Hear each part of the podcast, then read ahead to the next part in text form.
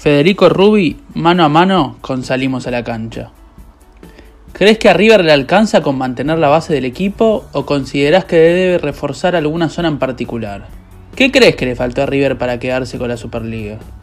Si a mí me dijeran que River no vende a nadie y tampoco viene a nadie, yo afirmaría. Me parece que River tiene un muy buen plantel competitivo, que llegó a la última final de la Copa Libertadores y peleó el torneo el último hasta el final, que no lo gana por porque lo perjudicaron arbitralmente, más allá de alguna virtud que pueda haber tenido el campeón. Entonces, este, me parece que es una es un buen plantel, hay una buena base y a mí me gusta. Obviamente, si algún jugador se va, ahí sí habría que pensar en algún refuerzo. Si tenés que elegir tres virtudes de este River, ¿cuáles destacás? Lo que más destaco de este River es la mentalidad. Muchas veces se hizo fuerte en la adversidad, en los momentos difíciles prácticamente respondió, respondió siempre. Eh, obviamente un claro ejemplo son los superclásicos. Eso por un lado. También destaco mucho eh, la unión grupal, que se nota, se nota demasiado. Y también entre las virtudes que se ven dentro de la cancha es el físico. River es un equipo que físicamente está impecable. ¿Qué es lo más loco que hiciste por amor a tu club? Y entre las locuras que hice es pagar más de lo que podía y después ver cómo sacaba la plata de un lado, pero bueno, no importaba nada. A veces uno quería estar en el lugar de los hechos y después te la rebuscás y lo solucionás. Pero bueno, en el momento es complicado porque uno no sabe cómo va a responder a eso y uno lo hace igual. O por ejemplo, tratar de coordinar este viajes para volver lo antes posible. Me acuerdo haber estado en Córdoba en la final de la Copa Argentina del 2016, que el partido era un jueves a la noche y yo viernes 7 de la mañana tenía que estar en Buenos Aires para rendir el último final de la carrera que estaba haciendo en ese momento, que era, que era de locución. Por suerte salió bien, porque Río fue campeón y el final lo dimos bien, pero bueno, fue viajar sin dormir, eh, es una locura, con la voz cansada, se notaba. Pero bueno, lo, hemos sorteado bien en aquel momento. Entre otras cosas me acuerdo ahora, ¿no?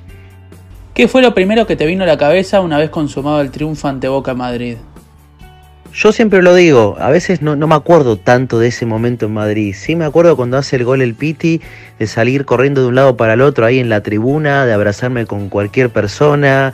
En ese momento la emoción le ganó la razón, sin dudas. Yo creo que una vez que salimos de la cancha, como una hora y media después o dos horas, ahí uno empezó a bajar revoluciones y se dio cuenta de lo que había ganado, que era la final más importante de la historia. O estar en Madrid al día siguiente, comprar los diarios, ver en las portadas a River, ahí uno empezaba a notar lo que había ganado, que, era una alegría única, ¿no? El hecho de decir lo que siempre soñamos. Pero en el momento exacto creo que la emoción le ganó la razón. Fue para, para mí, para, para mi recuerdo va a ser siempre haber vivido ese momento. Creo que en ese momento sentí algo que, que me va a costar recordar, ¿se entiende? Pero bueno, fue, fue hermoso y sigue siendo hermoso, sin dudas. ¿Cuál fue el deportista más importante que te tocó entrevistar? ¿A cuál soñas entrevistar? No sé si sueño con, entrevistar a ciertos personajes. Este, me gusta más el hecho de, de poder este, a veces dialogar con la gente, de vivirlo más cercano al público cuando por ahí ejerzo el periodismo. Pero si te tengo que nombrar gente que he entrevistado, y bueno, por nombrarte a uno principal, sin dudas que te puedo nombrar a Carlos Vilardo, ¿no? Campeón del mundo, el técnico del 86, por ahí es uno de los que más recuerdo en este momento. De los protagonistas que entrevistaste, ¿alguno de ellos te llamó la atención o te atrapó en una declaración que haya hecho? ¿Alguna declaración de ellos la tomaste como para implementarla en tu carrera o vida cotidiana? Lo que a veces me ha sorprendido de, algunas entrevistas, va, no es que te sorprende, sino que te terminas de, dar cuenta que muchas veces uno por ahí dice, uy, mirá quién estoy entrevistando, uh, es jugador de fútbol, uh, es famoso, pero te das cuenta que son personas humildes, que, que son personas como uno, ¿no? Eso también hay que destacarlo. Muchas veces pasan entrevistas que uno eh, ve la humanidad de la persona, que al fin y al cabo somos todos seres humanos, ¿no? Pero uno por ahí a veces eh, no se da cuenta hasta que lo entrevista. ¿Qué opinión te merece el periodismo deportivo de hoy? ¿En dónde está parado ese rubro en base a lo que vos notás como oyente, televidente y hasta comunicador en sí?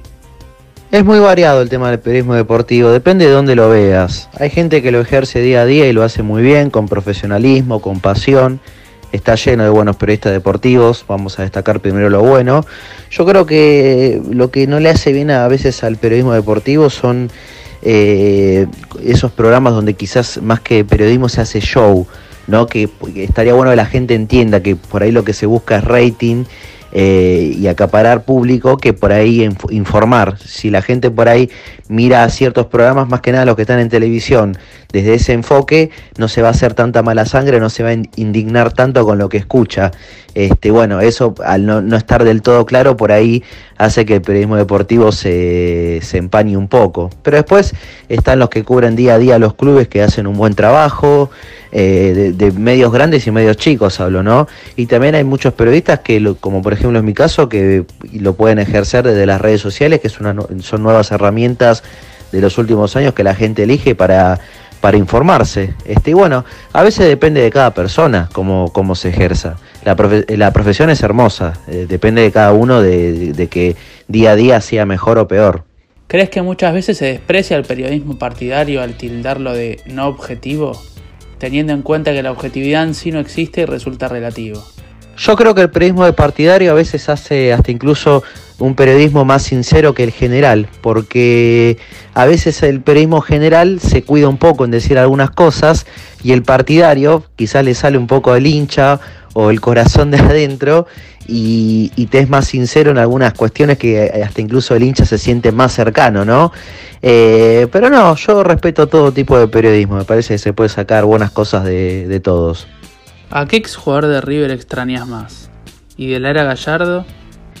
Y si vos me preguntás, a mí me, hubiese encantado que el burrito Ortega sea eterno. es mi ídolo y bueno, uno de los mejores jugadores que vi jugar en River, probablemente el mejor incluso me encantaba el burrito, era un jugador exquisito de los que hoy en día no, no abundan. Y después de la era Gallardo, bueno, eh, me gustaría que vuelvan varios que están en este momento en el, exterior y que confío que en algún momento pueden llegar a volver. Caso Alario, Driussi, Palacios que se fue hace poquito, el Piti Martínez, entre, entre otros, ¿no? Pero bueno, ojalá alguno de los que tantas alegrías nos han dado puedan volver en algún momento. Este fue Federico Rubi en exclusiva para Salimos a la Cancha.